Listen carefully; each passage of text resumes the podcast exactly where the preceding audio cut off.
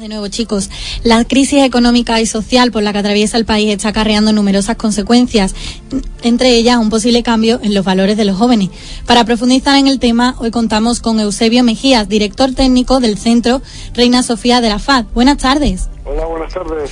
Buenas la, tardes. la crisis está provocando que los jóvenes se arraiguen a valores más tradicionales y en algunas ocasiones a ideologías extremistas. ¿En qué podría desembocar esta, esta situación? Crisis está lógicamente impactando sobre todo y sobre los jóvenes de una forma muy especial y entonces, pues como no puede ser de otra manera, en alguna medida altera las jerarquías de, de prioridades.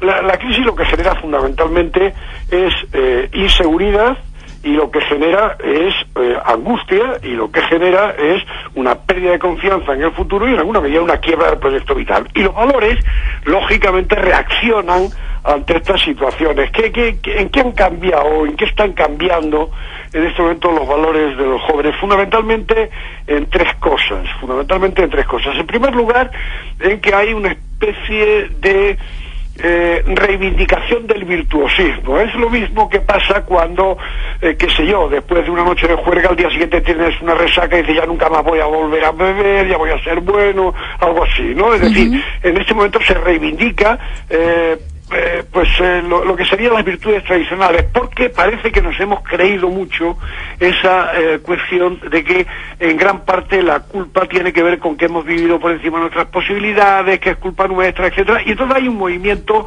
como de péndulo hacia la, hacia la virtud, entre comillas. El segundo movimiento que se produce, lógicamente, es una cierta reivindicación de una seguridad exterior que calme pues la inseguridad propia y entonces digamos que eh, hay una mayor intolerancia hacia las cosas que agreden al colectivo, hay una mayor demanda de administraciones y de estructuras sociales fuertes, hay una reivindicación de la ley, del orden, de la seguridad, etcétera, etcétera.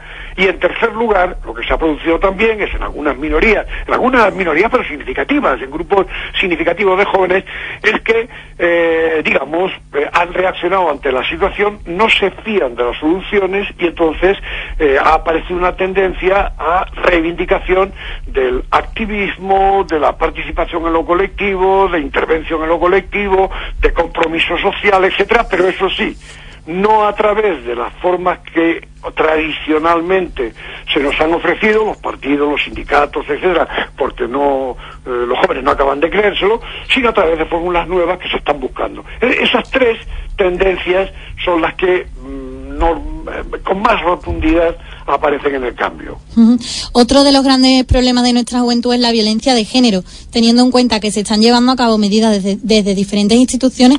¿Por qué cree que los jóvenes no son capaces de actuar conforme a la igualdad?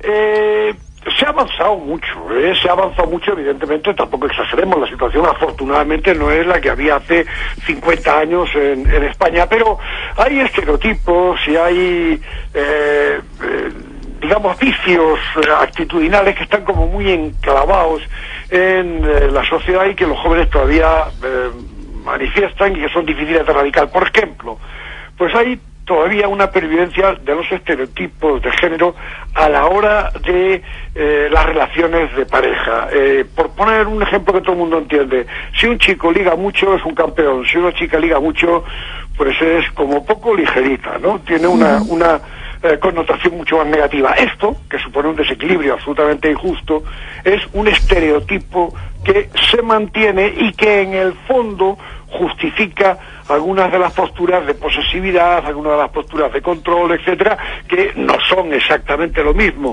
que un comportamiento claro de violencia de género, pero que están en alguna medida en el fondo de estos comportamientos desiguales. Y es una de las cosas que tenemos todavía eh, pendiente, aunque insisto, eh, obviamente se ha avanzado en la igualdad, eso está claro. Recordamos que estamos en los micrófonos de aula abierta con Eusebio Mejías, director técnico del reino del Centro Reina Sofía.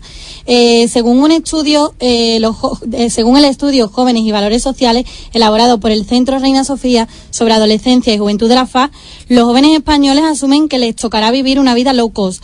Esta generación que ha crecido en una época de bienestar pleno, ¿cómo es posible que asuman en tan poco tiempo las limitaciones que les han sido impuestas por historicidad o incompetencias?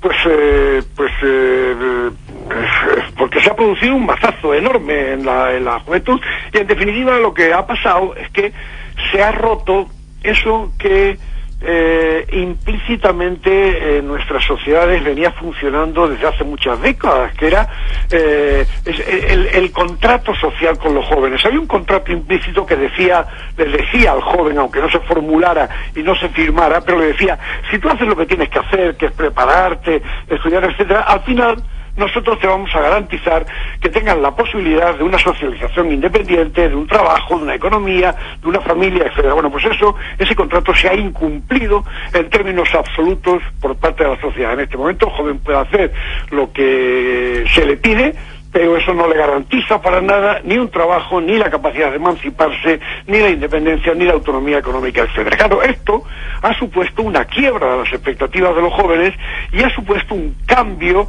en eh, muchas cosas, entre las cosas en la confianza, en la confianza institucional y un cambio en que vaya a seguir funcionando ese ascensor social que ha venido mm, manifestándose desde hace décadas en España. Es decir, ahora los jóvenes actuales están convencidos que ellos viven mejor que lo que vivieron sus padres, excepto, excepto en seguridad eh, que, tienen menos. ¿eh? Pero en cambio también están convencidos de que sus hijos van a vivir mucho peor que ellos. Es decir, que ahí se va a quebrar, se va a quebrar y que hay cosas que se han ido del estado de bienestar que son difícilmente recuperables. Esto, esta visión un tanto desesperanzada es la que por una parte hace que muchos jóvenes, la mayoría si se quiere, asuman que les va a tocar vivir una vida low cost, una vida con pocas prestaciones, pero también es lo que está en la base de ese movimiento que antes señalaba, de esa tendencia al activismo, a buscar soluciones en una situación, en un modelo social, en un Estado que no nos gusta, y que nos ofrece unas salidas que nos parecen tramposas. Bueno, eso es lo que está pasando. Pues Eusebio Mejías, director técnico del Centro Reina Sofía de la FAD, muchísimas gracias por atender a los micrófonos de aula abierta y desde aquí esperamos que esta crisis acabe y que con ella la intolerancia se vaya, de, se vaya también. Nada, ha sido un placer, un abrazo.